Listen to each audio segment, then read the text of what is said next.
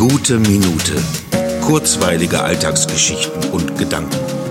Mein Name ist Matthias Hecht und jetzt geht's auch schon los.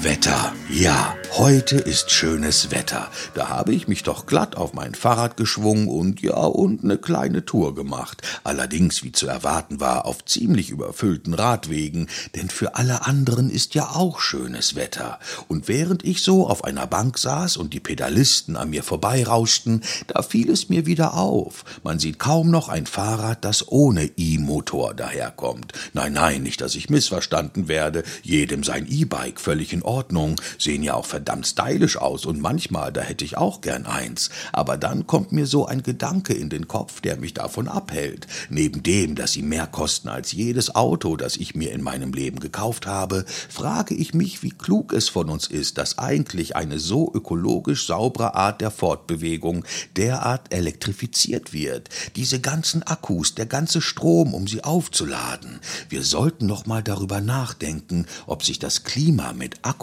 zum Guten laden lässt.